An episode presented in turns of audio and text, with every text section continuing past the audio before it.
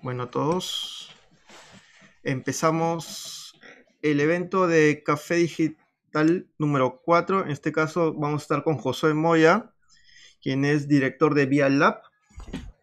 Ya en un momento vamos a presentarlo. Mientras tanto, pues explicarles acerca de Café Digital. Aquellos que entran por primera vez a Café Digital, pues el día de hoy tenemos un super evento súper especial porque aparte de estar con super invitado que es José, pues vamos a estar a través de múltiples plataformas. Ya tenemos ahorita el Facebook Live. Aquellos que están en Facebook Live nos pueden decir, hola, ¿cómo están? Igual lo vamos a estar compartiendo. Adicional a ello, tenemos pues aquellos que están en YouTube, aquellos que nos pueden ver o que nos siguen en YouTube, pues prácticamente también estamos en YouTube, YouTube Live. Está viéndose todas herramientas live. Y dentro de un momento vamos a estar también en Instagram, una vez que nos presentemos, bueno, que se presente nuestro invitado especial que tenemos el día de hoy, porque justamente la idea es hacer múltiples plataformas y empezar pues a, interactuar con todos los públicos que van a estar en todas las plataformas, ¿no? Es un poco como sirve de experimento, pero a la vez un poco lúdico, un poco de diversión quitar el tema de estrés. Disculpen que esté con camisa, justo salgo de clases, pero la idea justamente es que ustedes se diviertan con lo que vamos a hablar el día de hoy, tomarnos un café, ya que en este caso José es un peruano, Casa el Café, José es un peruano que está pues radicando en, en Colombia, si no me equivoco, no sé dónde estará ahora porque para viajando, pero ya lo van a conocer y justamente voy a dar paso ahorita a José. José, ¿qué tal? ¿Qué tal, bro? ¿Cómo estás? Coméntanos, cuéntanos, si puedes un poco presentarte. Ah, bueno, ah, mi nombre es Josué, soy peruano, nací en Huancayo y actualmente vivo en Medellín. Ah, acá me cogí la cuarentena, eh, pero pues llevo ya cinco años radicando acá. Vine y, eh, gracias a un proyecto que se llama Lab, del cual actualmente soy director. VIA es una institución educativa donde tenemos más de 800 cursos gratuitos y pueden estudiar eh, en Internet, bueno, especialmente en YouTube. Tenemos ahí más de 800 eh, cursos gratuitos de diferentes temáticas. Tenemos temáticas del ser, del pensar, del hacer, que viene a ser marketing, de, no sé, motivación, liderazgo. Ah, hay temas de cómo, cómo llevar tu tarjeta de crédito, finanzas personales, eh, temas inmobiliarios, o sea, hay de todo, ¿no? Hay un poquito de todo como para que las personas puedan ahí educarse gratis en Internet. tenemos más de no sé cuántos docentes, como, como más de 200 docentes, o por lo menos más de 150 docentes, y tenemos casi 1.4 millones de suscriptores. Eh, creo que somos una de las plataformas más grandes o las plataformas educativas más grandes ah, en habla hispana en cuanto a comunidad. Y yo al principio me encargaba de la parte de tecnología y marketing digital. Actualmente soy el director a nivel global y bueno, eso hacemos. ¿no? Tenemos eh, oficinas en, tres países, pero actualmente todo estamos haciendo como casi todos de forma remota, ¿no? Desde nuestras casas. Hey, José. De hecho que, de hecho que muchos, a muchas personas de hecho les va a interesar el hecho de, de, de Bielab, de cómo, cómo alguien pues eh, del Perú ha podido llegar a, a tantos millones de usuarios, a, eventos tan grandes. No sé si puedes un poquito nomás así comentarnos acerca de la historia de José antes de Bielab y justo cuando empezó con Bielab. Ah, bueno, antes de Via yo tenía otro proyecto, bueno, que todavía, que, que está ahora en, en, vías de venta, que se llama uh, Colegio Digital. Y eh, es una startup, bueno, era una startup, es una empresa. Uh, luego conocí a un personaje que era, bueno, que, fue muy reconocido en el tema de neuromarketing, neuroventas, que se llama Jürgen Klarich. Y me propuso hacer una tecnología para crear Via Lab. Y comenzamos así el proyecto. Eh, yo eh, me encargaba de crear la tecnología junto a un equipo de programadores Luego me metí a la parte de marketing digital, luego salieron otras cosas como empezamos a hacer eventos eh, educativos. Teníamos ya, pero dos, trabajos. Uno que era vía, que era una cuestión social, y teníamos una, una, una parte súper monetaria, que era la marca personal de Jürgen, donde hacíamos, eh, hemos hecho, logrado hacer eventos hasta de casi 3.000 personas, como de 2.800 y picos personas.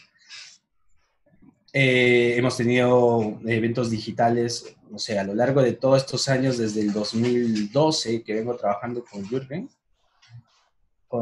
debemos haber, no sé, vendido fácil más de 50 millones de dólares, entre, o más, no, mucho más, yo creo que unos 60 millones de dólares en educación, ¿no? Que vienen a ser eh, certificaciones, cursos, uh, cursos digitales, certificaciones digitales, uh, eh, high tickets de, consultorías. ¿Qué más hemos hecho? Hemos vendido pues eventos masivos, eh, libros, mm, audiolibros, todo el tema educativo. Entonces nosotros nos terminamos especializando mucho en esa área y pudimos apalancarnos de las dos marcas de Vía y de Jürgen y luego empezaron a llegar otras personas que con el tiempo empezaron a hacerse muy reconocidas o famosas como Mauricio Benoist, de quien también soy asesor. Ah, pasaron pues otras eh, personalidades como Cala, el entrenador José, ah, no sé, tuvimos entrevistas con Robert Kiyosaki, con el dueño de Fusho. Entonces, cada día empezaba a, Al principio era muy duro porque nosotros pedíamos que las personas nos regalen eh, contenido gratuito y la gente decía que no, Actualmente pagan 5 mil dólares por enseñar gratis en día, porque somos tan grandes en exposición la gente sabe que, que, o sea, los docentes saben que una vez entran a Vía, en cuestión de horas se pueden posicionar en YouTube. Y YouTube es una de las plataformas más difíciles de generar posicionamiento, ya que hay una gran cantidad de competencia. Entonces, eh, Vía actualmente monetiza a través de sus docentes para darle más bien contenido gratis a nuestros usuarios. Entonces, es un modelo muy medio raro, pero eh, el objetivo de Vía es, eso, ¿no? Democratizar la educación de calidad y esperamos algún día llegar a 10, 20 millones de suscriptores y que todos ellos estén educando gratis. Por lo menos el despertar todas las cosas que necesitan saber eh, sí o sí, como por ejemplo cómo manejar una tarjeta de crédito, cómo hacer un flujo de caja propio, cómo hacer sus, finanzas personales, eh, cómo buscar o, llegar a tu propósito de vida, etc. Entonces, todos los temas más básicos que queremos eh, llevarle al mundo, queremos que sea gratis, ¿no? Y nuestro modelo es como medio raro porque al final quien sustenta todo esto es la publicidad que hace YouTube. Tenemos una parte, una suscripción de cursos pagados que poco a poco tratamos de bajarle el costo para que sea algún día totalmente gratis. Tenemos la monetización a través de nuestros docentes y a través de eventos específicos. Y la última monetización, que es la que ahora actualmente nos ha estado dando mucho mayor cantidad de beneficios, es la de afiliados. Entran docentes quienes ah, pagan estos 5 mil dólares para ser docentes, pero que también tienen productos digitales y nos dan un porcentaje por ayudarles a vender esos, esos productos. ¿no? Entonces, al nosotros tener una gran base de datos, listas de audiencias, uh, listas de espectadores, eh, nos permite hacer una publicidad mucho más efectiva. Además que tenemos una gran autoridad y credibilidad en el mercado. Entonces, eso es lo que hacemos. ¿no? Está muy bueno es, Josué. ¿Qué tal si te invito ahora a entrar a Instagram? Vale, bro, ya me Vamos a crear rápidamente el evento aquí también para las personas que están en Instagram y que tampoco se pierdan de este evento. Hola chicos en Instagram, ya estamos ahorita conectados, esperando a que nuestro anfitrión también José se pueda conectar en Instagram. Hola chicos en Instagram. Ahí está. ¿Puedes ponerle mute, por favor? Sí, listo. Y vamos a, mándame la solicitud. Enviada. Listo sigue conectando la gente mientras voy a saludar aquí a las personas. Entonces, ahorita estamos en prácticamente cuatro plataformas, ¿no? Si contamos también el Zoom, ¿no? Estamos teniendo la conversación. Qué loco. Sí, ya lo multiplataforma es lo más común de ahora, ¿no? Antes sí era todo difícil. Vamos a bajarle volumen. Ahora sí. Ahora sí. Creo que de tu lado Se escucha un poco el, el rebote, no sé, del audio. Listo, ya está. ¿Sí? Ajá. Ya está. Perfecto. Estamos en tres plataformas sin contar el Zoom. Eso sí serían más locos. Serían cuatro plataformas. Espero que se escuche bien en todas. Si no, vamos a estar atentos a todas lo más que, más que se pueda, ¿no? Hasta donde nos dé el internet. Nuevamente, chicos, acá estamos con Josué. Un súper. Bueno, no lo veo José desde creo. año pasado. Creo que, que te viene Sí, cumpleaños. el de- año, el año pasado en la boda de... ¿De quién? Ah, verdad. De Pamela. Sí, justamente, José, hemos, pues, si aquellos que no nos conocen, pues con José tenemos como que nos conocimos por un tema de emprendimiento, ¿no? Cuando justamente empezó todo esto de Go Startups, empezaron los emprendimientos, comenzamos, tú estabas en ese tiempo con Colegio Digital, que ya comentaste un poquito, ¿no? Y que sí, este, y que me pareció muy interesante, ¿no? A pesar de que tú has tenido una súper experiencia y eso te ha ayudado a estar donde estás ahorita, ¿quién hubiese pensado en ese momento que llegarías a estar trabajando en Colombia, ¿no? Yo, yo te imaginaba haciendo tu colegio, yendo a Huancayo, ¿no? Al, al, al- al andino, no sé, ¿no? Eh, en realidad, pues creo que todos los que estamos en tecnología alguna vez hemos soñado con llegar a, más que nada a Estados Unidos, ¿no? Eh, creo que es como la meca de la tecnología. Y cuando uno crea una startup, lo único que piensa es o Silicon Valley o Nueva York, eh, a llevar, no sé, o ahora, ahora que se ha puesto de moda también lugares como Israel, Dublín, eh, no sé, y otros países eh, de, de Europa que, que actualmente te brindan pues muchas posibilidades en, en tecnología. Creo que todos alguna vez soñamos de salir del país y, y llegar ahí. ¿no? Yo personalmente lo, lo, lo pensé mucho y, y, yo tuve la, como que la oportunidad, pero no me, al final, no sé, me, estaba tan cómodo haciendo lo de Vía Lab que, que creo que fue una, una, una experiencia que, que, sí fue bueno vivirla en Latinoamérica y no en Estados Unidos. Y a partir de eso también hay otros, eh, eh, pude encontrar otros sectores a los cuales yo me estoy dedicando actualmente, que es la, la venta de infoproductos o cursos digitales, ¿no? que también es un proyecto muy, muy grande e interesante y, y es muy escalable también. Uh, lo, lo, único malo que en el tema ya de la, que no es tanto como la tecnología, porque la, crear un, una startup puede ser mucho más escalable, pero lo malo de la startup es, es la parte de, de los programadores. Es, horrible trabajar con los programadores, pero bueno, no sé, yo he tenido no, he tenido tan buenas experiencias con, con, con, la parte de programación porque siempre ha sido muy difícil trabajar con ellos. Sí, de, de hecho que sí, o sea, yo también venía de una startup de Reclutec, pues que éramos netamente puros programadores, pero ahí hicimos lo posible. Justo hay algunos que están preguntando en Instagram, más que nada, me parece que está un poquito más activo el Instagram, a pesar que recién estamos en Instagram. Acerca del tema del día de hoy, vamos a hablar acerca de marketing digital en Latinoamérica. De hecho, que estamos empezando por la parte de, de un poquito, llamémosle un preámbulo, ¿no? De ponernos al día con José. Recuerden que esto es Café Digital. No sé tú, José.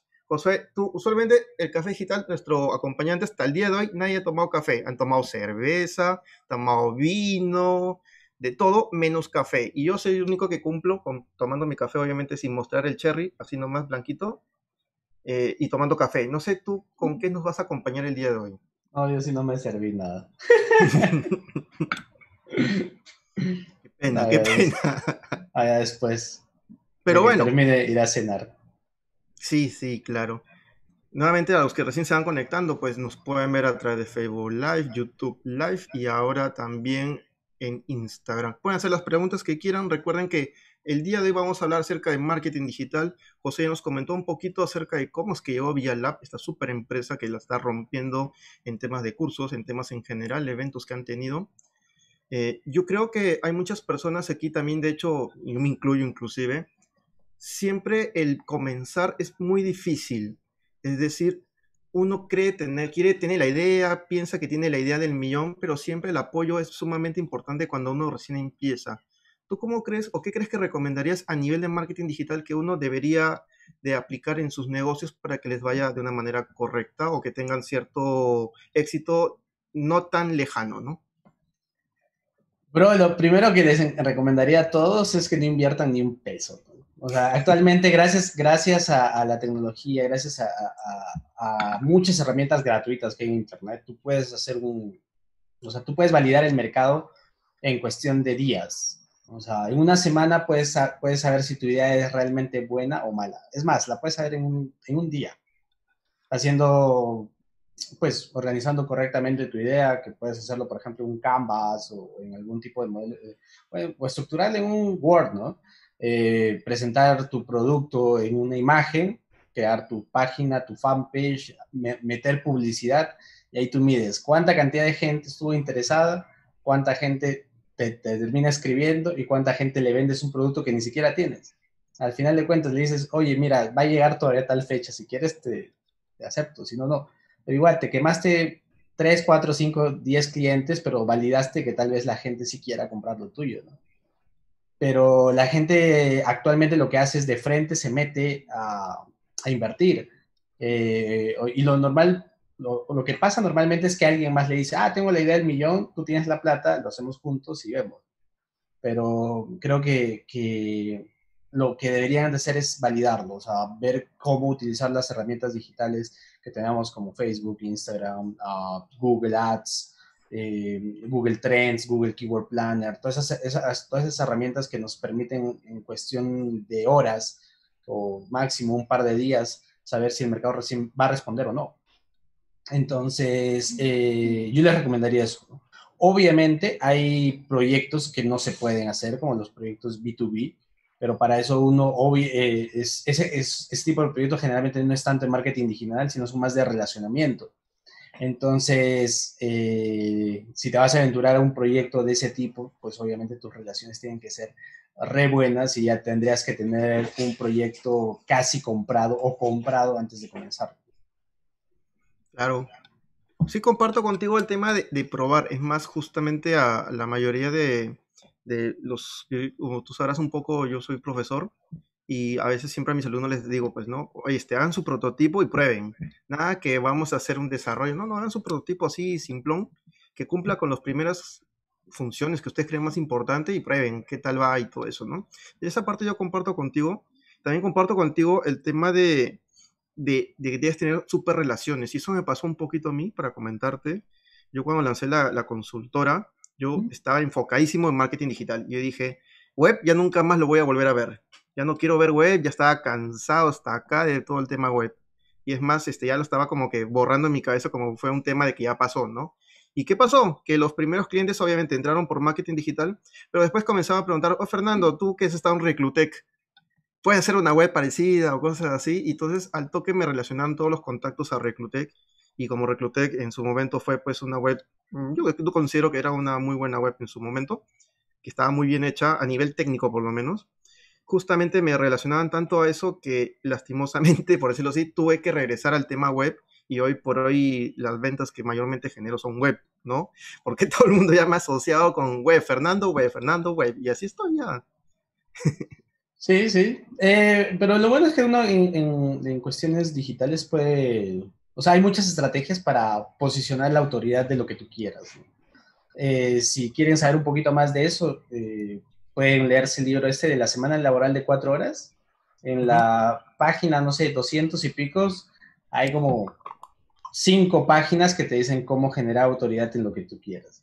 Y son pasitos súper sencillos que si los eh, haces, te terminas cambiando tu autoridad a lo que tú quieras, ¿no? Por ejemplo, de web, hacerlo un poco más grande y hacer marketing digital y pones tres años. Web, publicidad o compra de publicidad o, y, no sé, y diseño, ¿no? Entonces ya vas ampliando el mercado. O, por lo menos el mercado te va reconociendo por más puntos. Exacto. Mira, fíjate que en Instagram han hecho un montón de preguntas esos son más locos porque en Facebook, aquí tu, compañerita amiga Lil Pimentel te ha dicho que si puedes tomar agua. No sé por qué agua. No sé en qué aspecto te conocerá que te está diciendo que tomes agua. Pero ahí está Lil atenta a la transmisión. Adicional a ello, en, en Instagram se visto un montón de preguntas. Vamos a revisar rápidamente. En verdad son demasiadas preguntas.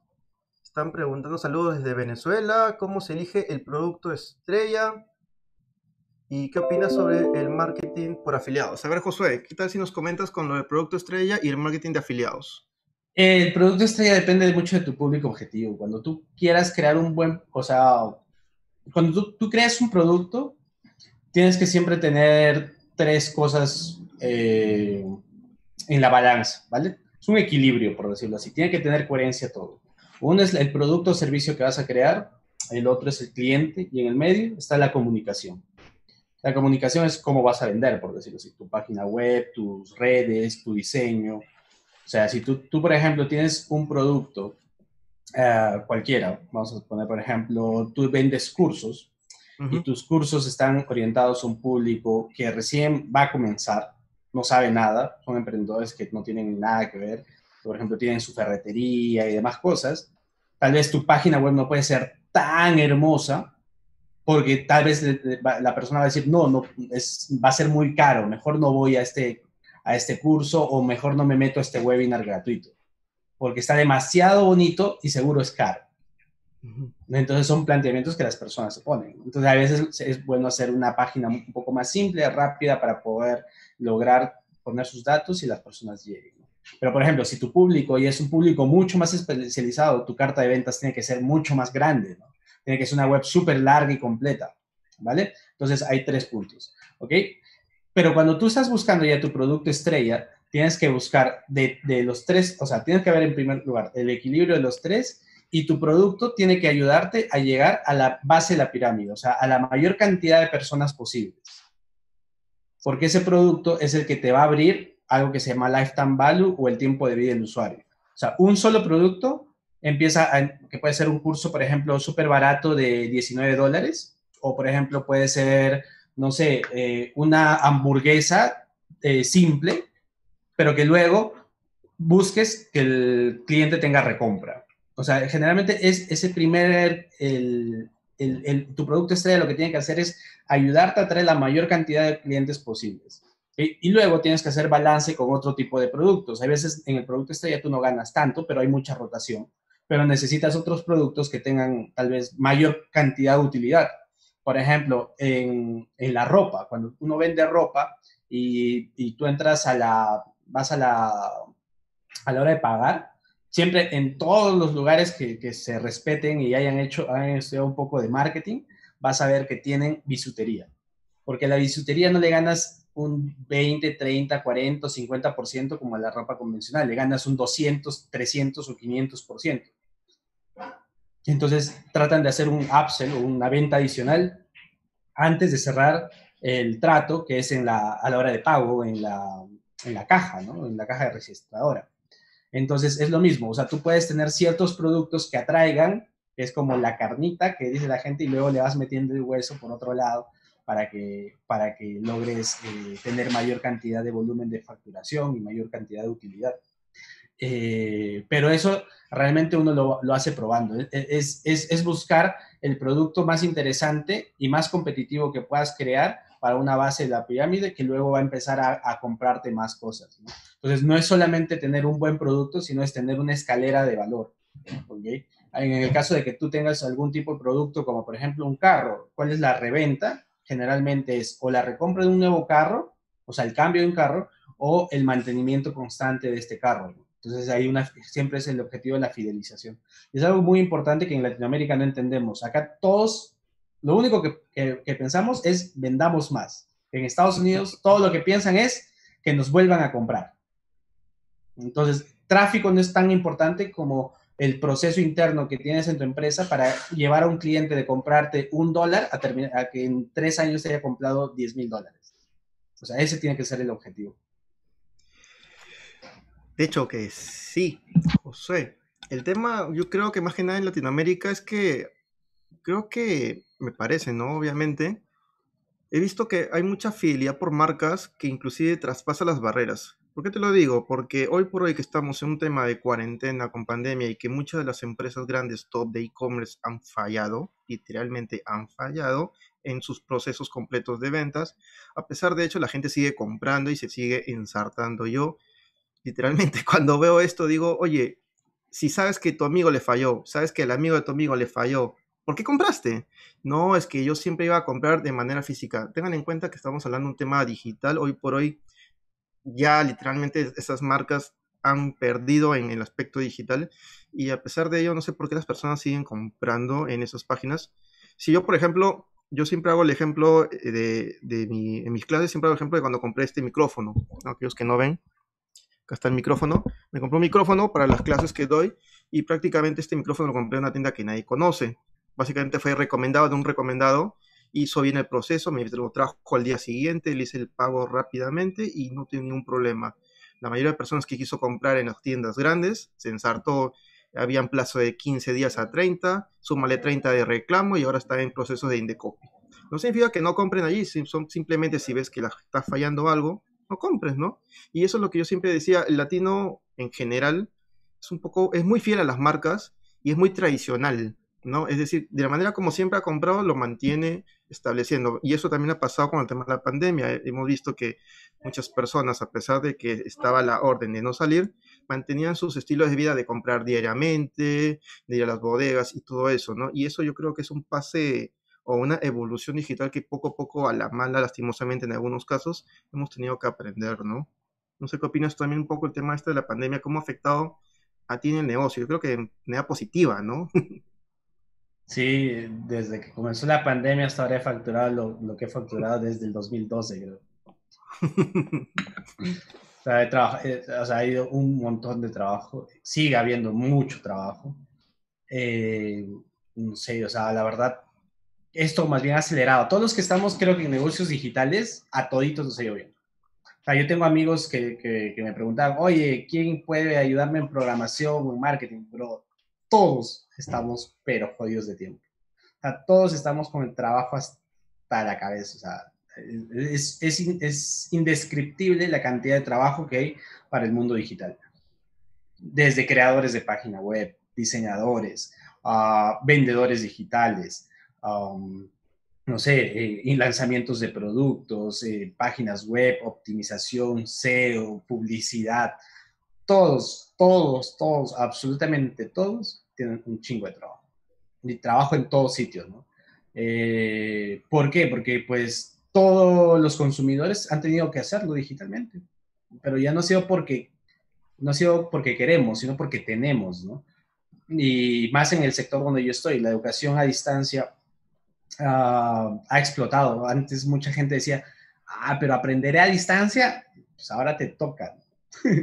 y, y, lo peor de todo, el problema es, se viene para las universidades. Yo tengo, eh, he estado haciendo consultoría a dos universidades grandes de acá de, Colombia, que ya han visto que, o sea, uno de sus grandes problemas es que la gente no se está matriculando este nuevo semestre. ¿Sabes por qué? Porque tú dices, ok, universidad, chévere, tenía, iba a la universidad, estaba muy bonito el campus y toda la pendejada, y me daban mi título y todo, ¿no? Voy, aprendo, tengo amigos, trabajo en grupos y todo. Pasa la pandemia, todo tienes que hacerlo desde tu casa, clases por Zoom, súper desorganizados, no saben utilizar muy bien las herramientas digitales, los docentes no están digitalizados y te sientes pero huérfanos, sin ayuda para poder seguir aprendiendo sientes que el valor del dinero que tú estás pagando no es el correcto, ¿no?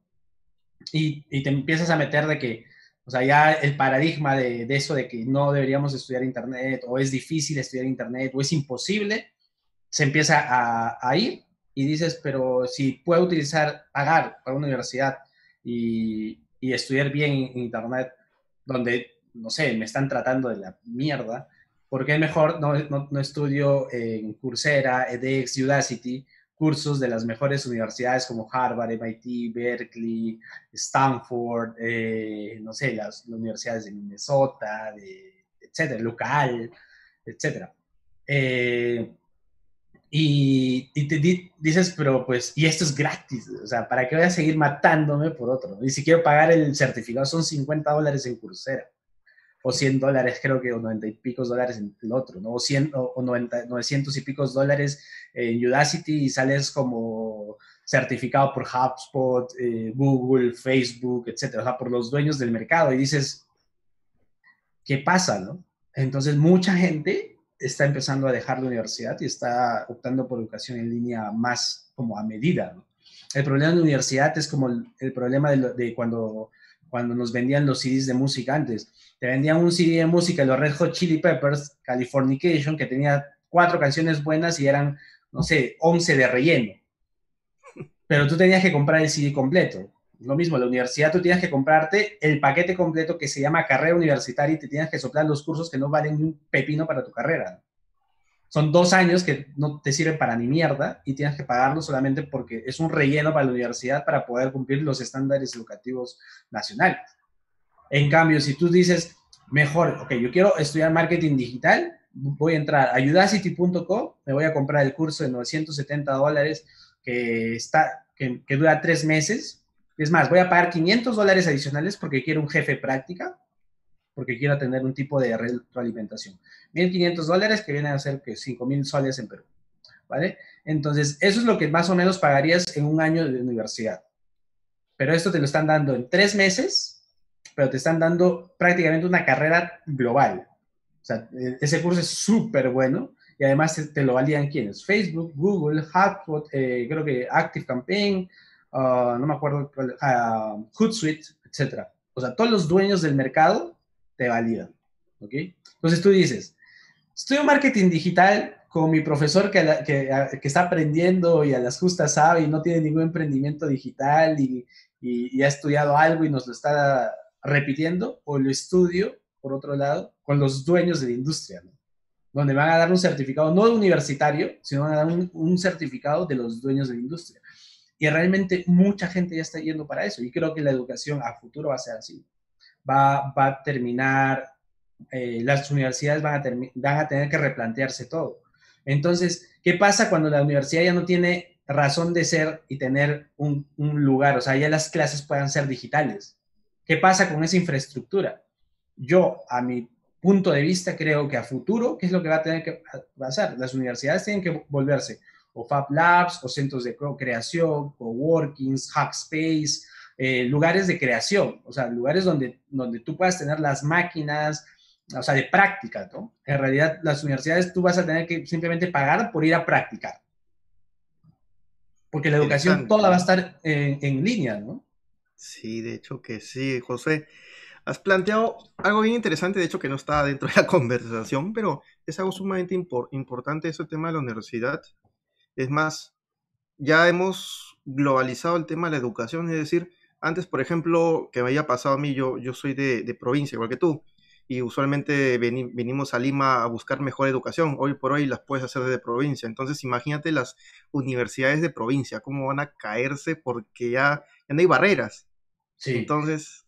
No, y tengo, y tengo ah, un amigo, por ejemplo, de Huancayo, y lo conocí no, no porque sea de Huancayo, sino lo conocí más bien en un, en un proyecto, o sea, lo conocí en eh, en un curso que, que, trataba de, de, optimización. Y en el curso había una parte donde había como un tipo de directorio de coworking y había un huancaíno, ¿no? Entonces le escribo y digo, yo también soy de Huancayo. Y él tenía un proyecto muy chévere, bueno, es, en realidad lo que se dedica a hacer es Shopify y todo lo aprendió en internet y él vive todavía en Huancayo. Y el, el hijo de su madre había facturado, cuando yo lo conocí, vendiendo unas unas huevonaditas para cocer huevos, eh, para hacer huevos cocidos. Que son unas maquinitas así, donde pones cuatro huevos y le pones esa mierda encima ya y, y, cocciona.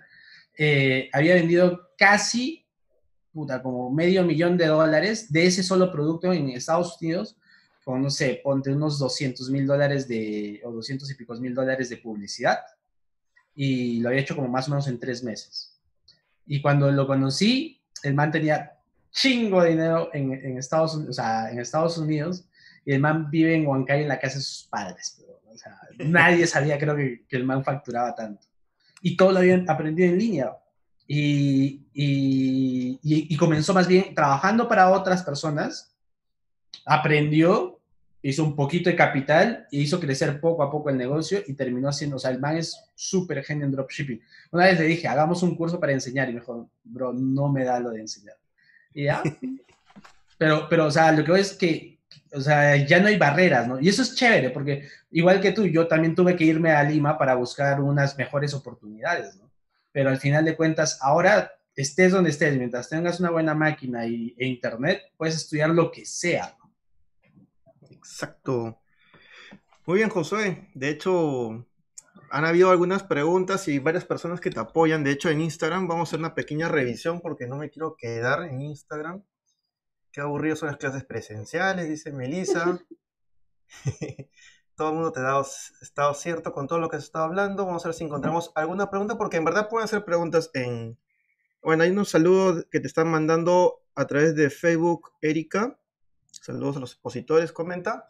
En Instagram dice cómo determinar la calidad de un infoproducto para promocionarlo sin antes haberlo consumido. yo, yo personalmente lo consumo antes. Pero otra cosa que puedes hacer, pues depende de la, de la, plataforma donde tú vayas a trabajar. Por ejemplo, en Hotmart te da algo que, te, que, que, se llama la temperatura, ¿no?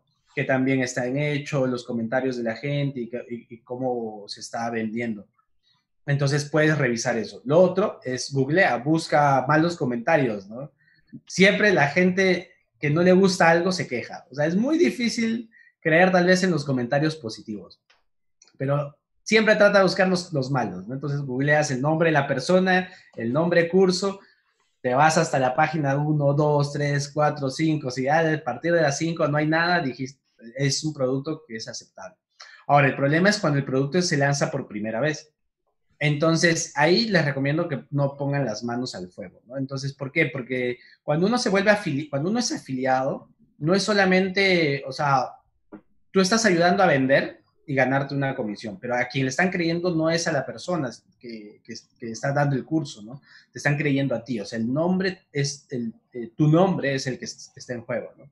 Y dentro de Internet la reputación es lo más importante que uno tiene que cuidar. Porque luego un mal comentario, esa madre no se borra de, de, las páginas. O sea, tú lo puedes borrar de tu fanpage, pero que lo ponga en una página o en un foro abierto, te fregaste. Eh, ahí empieza el, declive de tu marca, si es una comunidad, o peor aún, si es tu nombre. Entonces es muy importante no, no aventurarse a vender cosas que no tengas la seguridad o la certeza de que sea un buen producto. Y lo otro es genera acompañamiento. Si tú vas a, vender un producto, trata de, o sea, si y ya lo compraste antes, trata de generar acompañamiento y haz también upsell de eso, ¿no? Como por ejemplo, eh, estás vendiendo, va a haber un curso de copywriting. Entonces, tú ya lo tomaste, hiciste tus propias plantillas y viste que hay unos defectos en el curso que se quejaron tus anteriores personas que habías vendido de afiliados o tú mismo te sientes que, que está defectuoso el curso y tú haces como un bono donde tú dices, voy a hacer plantillas específicas. Entonces, eh, lo que tú puedes hacer en este caso es organizar, eh, no sé, 10, 5 plantillas de, de, copy y cuando tú vendas, digo, además, si tú me compras a mí, vas a entrar a un grupo de estudio conmigo que yo ya tomé el curso, ya lo estoy practicando y ya me está yendo bien y además te voy a dar unos bonos adicionales con los cuales no te lo va a dar nadie más, que son el bono ta, ta, ta, ta, tal y listo. Con eso vendiste y, te, y te juro y te apuesto que la gente hasta te va a decir, bro, necesito que te llegue la comisión a ti porque quiero ser parte de estudio. No sé si me dejas compartir pantalla y les muestro eso. Uy, se va. ¿No se puede? Ah. ¿O sí? Lo que pasa es que se va a cortar el, el video. No, dale, dale, no, salir, pero... Luego, luego, si quieres, te paso, o sea, para contarles una historia, les, les, iba a mostrar, pero para, para contárselas. Yo fui afiliado de, una, de, una, de un curso que se llama la fórmula de, lanzamiento, que me gané como 50 y pico mil dólares como afiliado. Y uno de mis eh, estudiantes, o de los estudiantes que, que, que, compró por mi link de afiliado, me, me, escribió estos días y me dice, oye, José, mira, eh, yo había comprado el, el, el, el curso por, en cuotas, en seis cuotas pero quiero que me cancelen eso y pagarlo de una porque ya tengo el dinero y me, lo quiero ahorrar. O sea, porque son como 300 dólares de ahorro o 400 dólares de ahorro. Y, y me dijo, y, pero yo ya hablé con los de la fórmula y me dijeron que sí se puede, pero ¿cómo podemos estar seguros que te van a dar la comisión? O sea, él mismo fue y me dijo, oye, quiero que te llegue la comisión. O sea, tú llegas a hacer tan buen trabajo que las personas quieren que tú ganes, ¿no? Entonces, de eso trata hacer un negocio de afiliación sostenible y rentable en el tiempo. Y uno puede facturar muchísimo. Yo creo que en el próximo lanzamiento de la fórmula me voy a facturar por lo menos 120 mil dólares. Y voy a, entre 120 y 150 mil dólares. Y una inversión máxima de 2 mil dólares de publicidad. ¿Pero por qué? Porque empiezas a construir un, entorno y una marca donde la gente dice, es chévere estudiar contigo. Y ese es un gran problema que está pasando en Internet. En Internet hay muchísimos cursos digitales, pero hay un gran problema. La gente no los termina. Según Coursera, eh, solamente el 22% creo de personas terminan un curso y solamente el, entre el 4 al 8% lo aplican. Entonces es y es Coursera, ¿no? que se supone que tiene una muy buena metodología de, de, estudio, etc.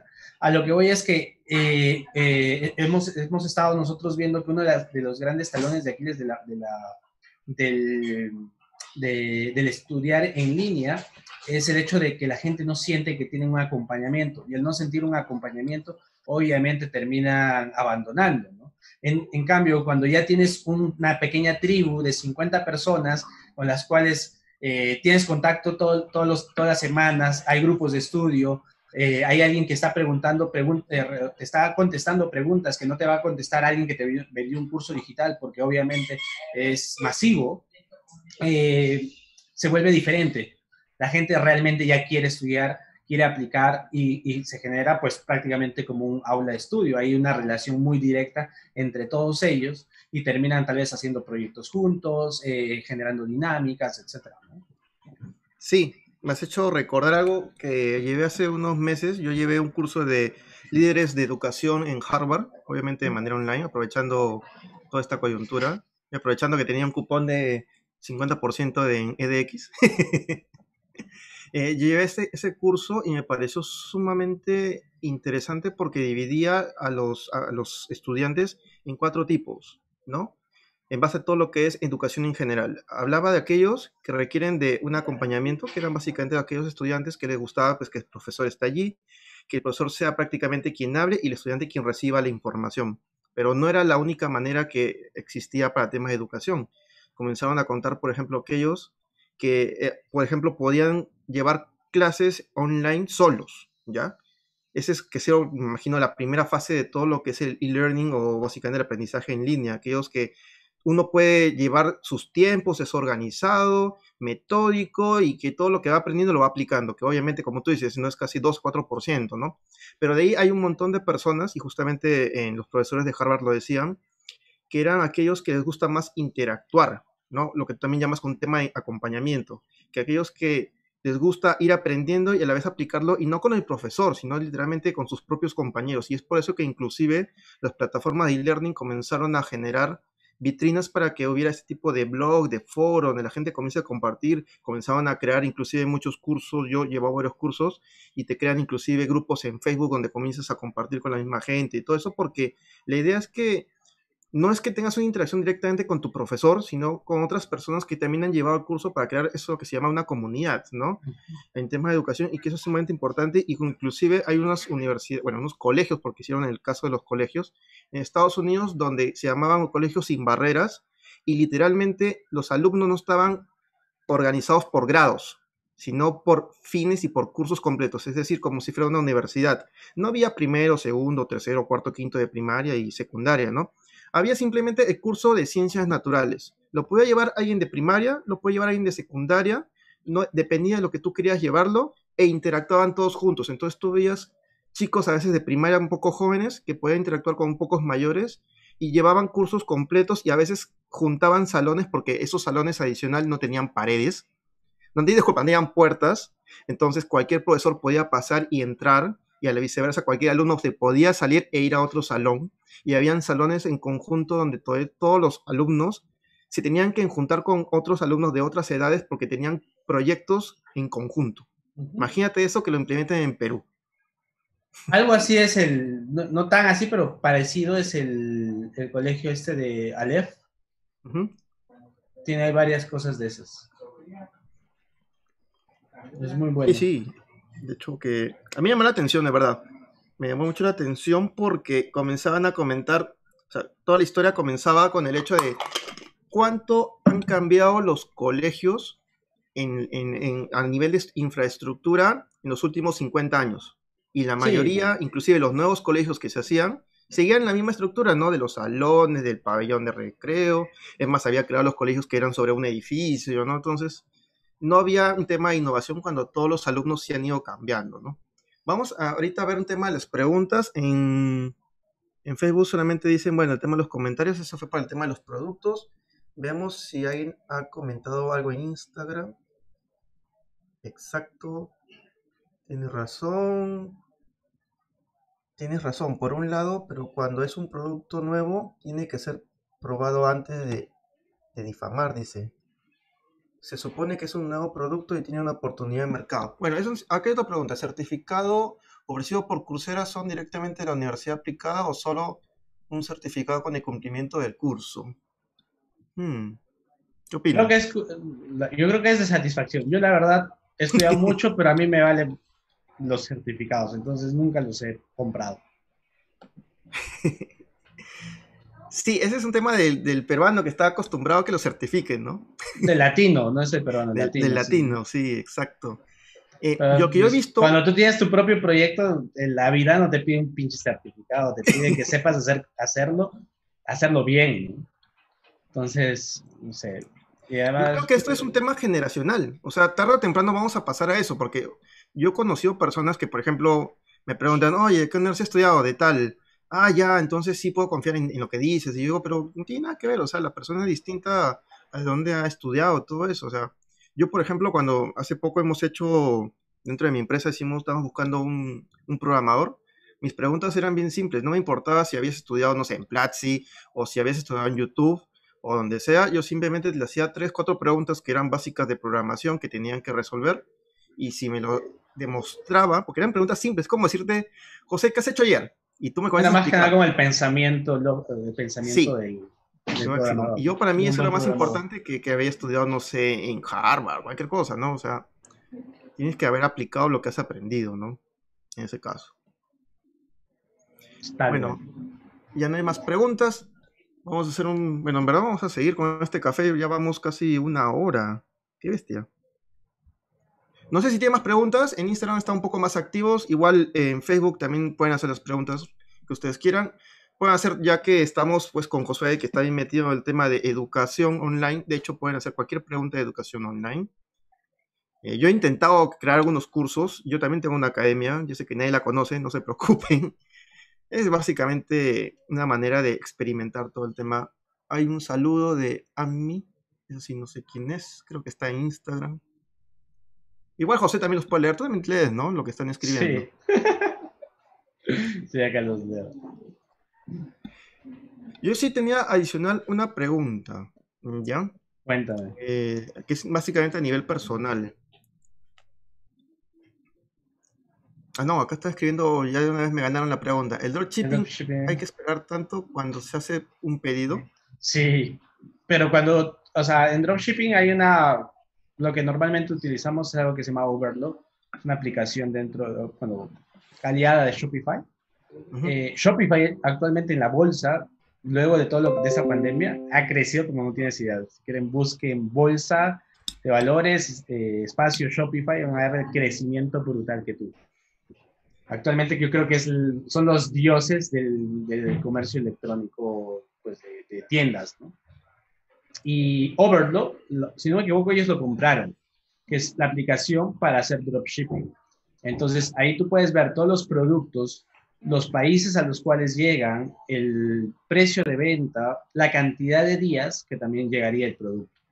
Entonces, hay de todo. Pues hay productos que se pueden demorar 21 días y hay productos que terminan en 3 días, pero depende del origen y del destino, o sea, del proveedor y a dónde quieres mandarlo. Pero todo eso te da, toda esa información te la da Shopify. Es más, eh, perdón, Overload.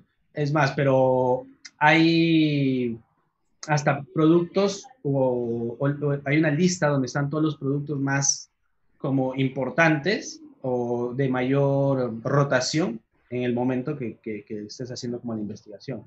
Y si quieres como aprender mucho más de eso, yo estudié en una, una academia que se llamaba uh, creo que se llama List Gene, como genio, la, lista del genio, algo así, ¿no? O, sí, pues la lista del genio. y ahí es una comunidad de dropshipperos que, que al final te dicen cuáles son los productos más calientes que acaban de salir. Y luego hay otra cosa que se llama, ahorita no es posible hacerlo por toda este, esta coyuntura, pero hay otra cosa que se llama, ah, se llama, creo que se llama Surf Shop, shop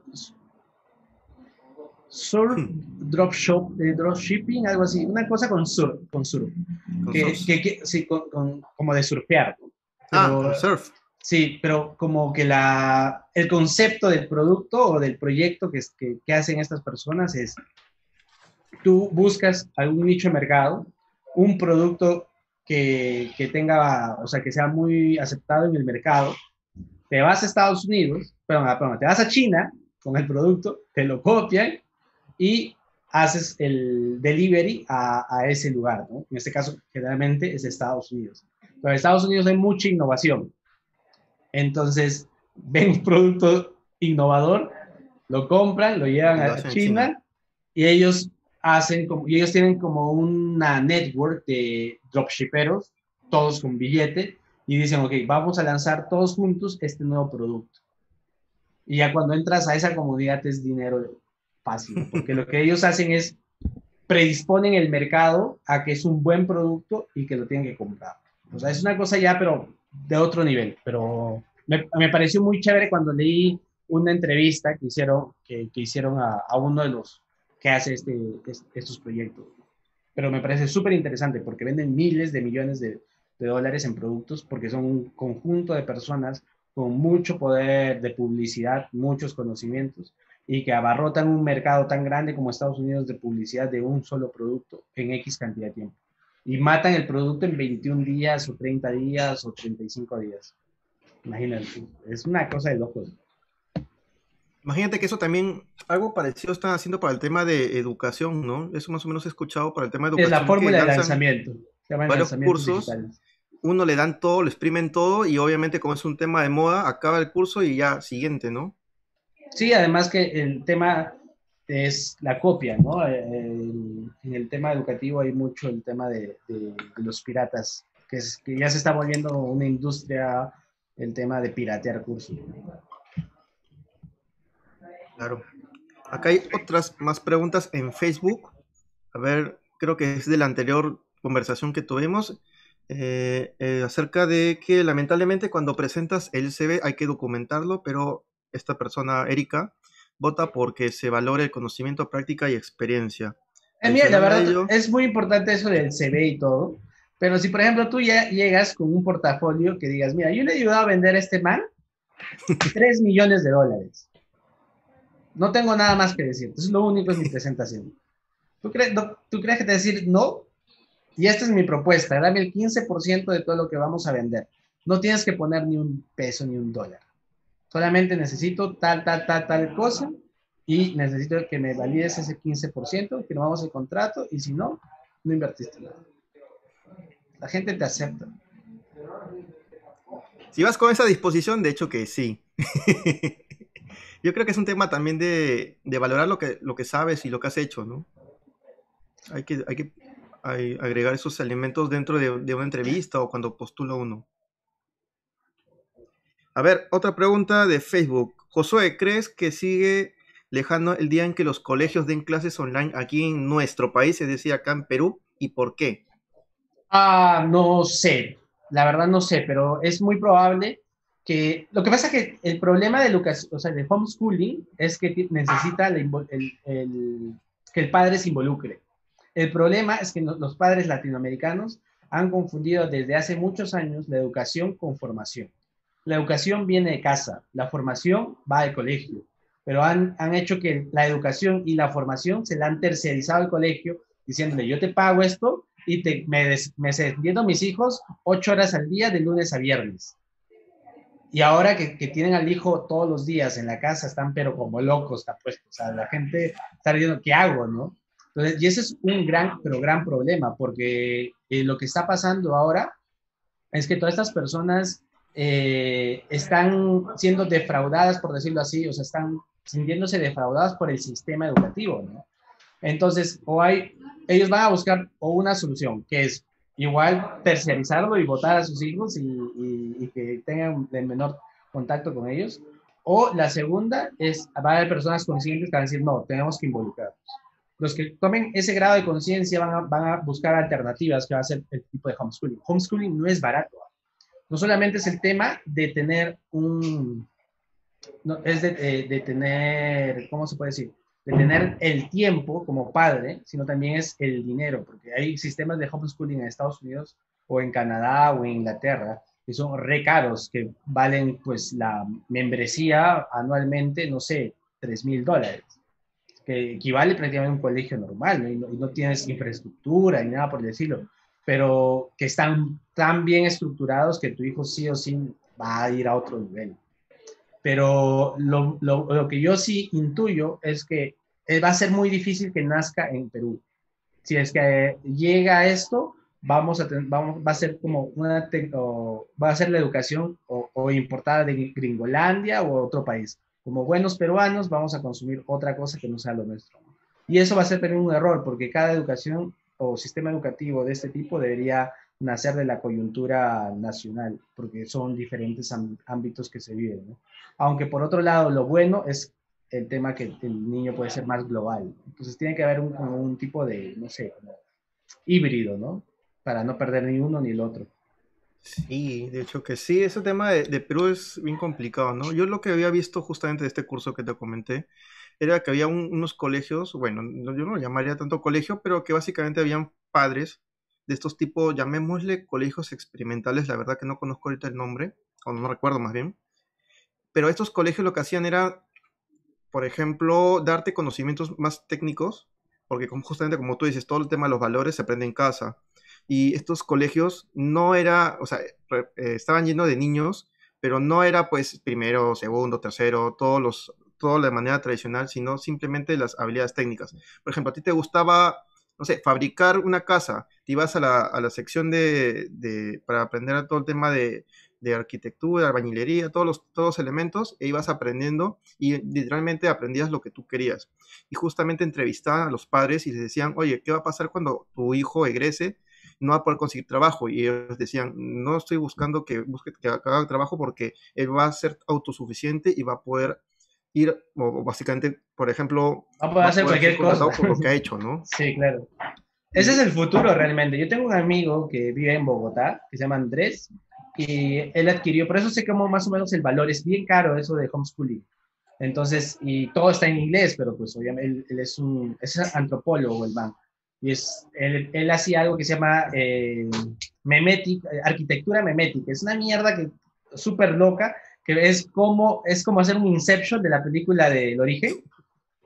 Es, es, es la ciencia de la creación, de, no, de cómo nacen las ideas, ¿vale? Uh -huh.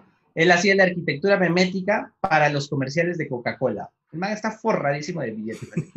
y el man vive en una colina, alejado de todo el mundo, en una casa autosostenible, con sus dos hijos, esposa, y tiene un taller que, de todo. Y tiene una mega biblioteca y tiene un espacio de, de juegos y demás cosas para sus hijos. Y él es el docente de sus, de sus hijos. O sea, él dejó de trabajar. Obviamente es muy